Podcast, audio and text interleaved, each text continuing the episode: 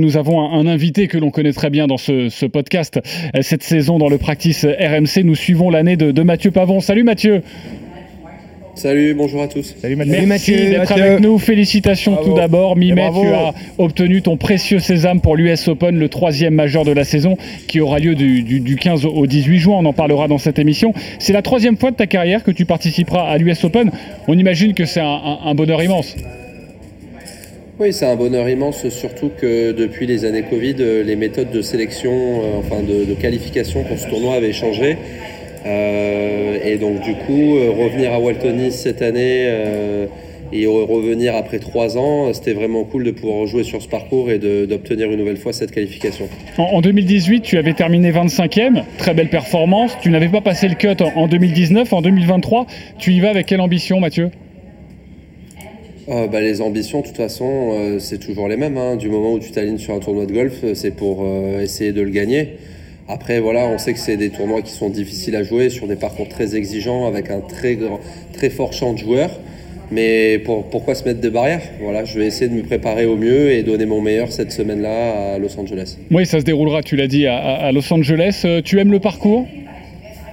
Euh, je ne connais pas du tout. Tu connais pas du tout aucune idée. Non, je connais pas du tout. Et dans ces cas-là, est-ce que tu es déjà en train de, de, le, de, le, maturer, de réfléchir ou non Tu verras ça un petit peu plus tard. Je rappelle que c'est mi-juin. oui, euh, j'entendais tout à l'heure que, vous parliez de, de statistiques.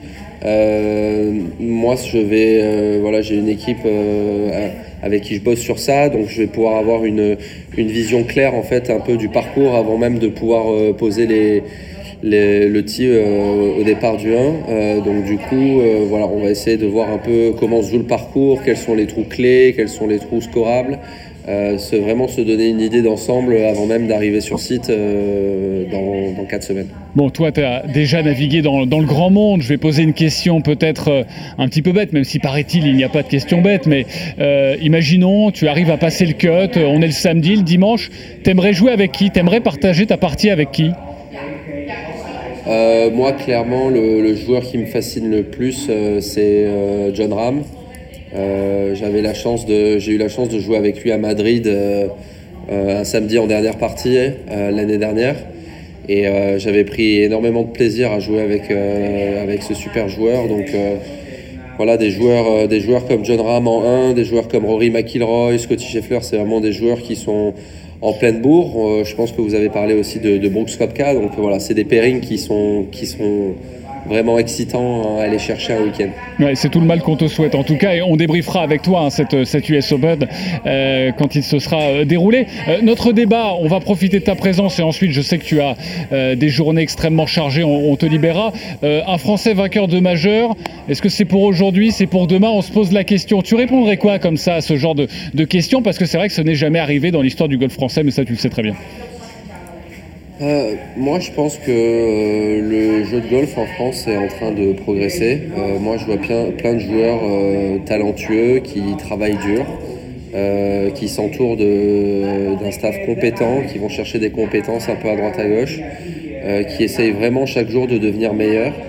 Donc moi, des joueurs dans le top 50 mondial, des joueurs sur le PGA Tour et des joueurs vainqueurs de majeurs, euh, je pense que, et j'espère qu'on en verra dans les, dans les 5 ou 10 prochaines années. Allez, une dernière question de Fabien Donoyan. Ouais, Mathieu, euh, juste une petite question. Là, ton objectif prioritaire, c'est d'intégrer les 10 du, du, DP World pour pouvoir euh, choper la carte du, du PGA Tour l'année prochaine? Ça fait partie de des objectifs dans un coin de ma tête. Après, je suis sur une bonne dynamique depuis 2-3 ans. J'ai un classement donc, que j'ai amélioré chaque année. Je sens que mon jeu est de, est de mieux en mieux. Je partage des dernières parties. Voilà, je sens qu'il y a une progression qui est constante depuis 3 ans. Donc, c'est, je cherche pas vraiment un objectif chiffré à dire il faut absolument que j'aille chercher un de ces spots. Euh, bien sûr, j'en rêve.